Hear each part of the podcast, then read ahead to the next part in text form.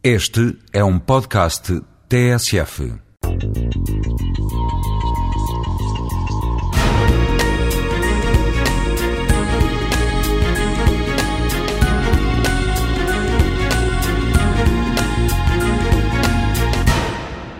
Quando entramos num carro, corremos à partida o risco de morrer na estrada.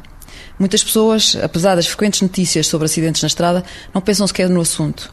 Outras, embora conscientes do risco que correm, têm aquela mesma atitude do agricultor que cultiva no leite cheia.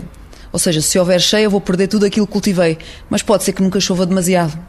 Para estas pessoas, a atitude baseia-se no acreditar na sorte. Afinal de contas, pode ser que nunca venha a sofrer um acidente de viação. Mas existe outro tipo de pessoas que encara a condução como um jogo de azar. São pessoas que gostam de entrar em situações de risco pelo gozo da adrenalina, velocidade excessiva, ultrapassagens em situações perigosas, atitudes pico com os outros condutores. As atitudes destes condutores baseiam-se no gozo momentâneo da condução, em situações extremas, não avaliando nunca as consequências do ato. Estes são os condutores que mais põem em risco a sua vida e a dos outros.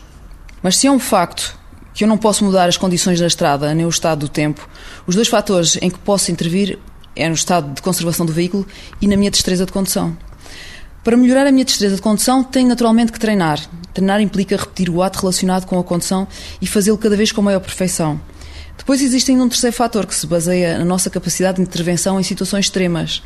Em situações de emergência, somos ou não somos capazes de controlar o veículo? Somos ou não somos capazes de fazer parar o carro ou de nos desviarmos sem consequências negativas quando uma criança corre de repente para a frente do nosso automóvel? Para sermos capazes de o fazer, temos de treinar essas situações extremas e o condutor comum não o faz. Logo, essa criança correrá riscos. Por essa razão, a única forma de diminuirmos o risco de morrer na estrada é tomarmos consciência de que não estamos seguros de ser capazes de controlar o carro em situações extremas.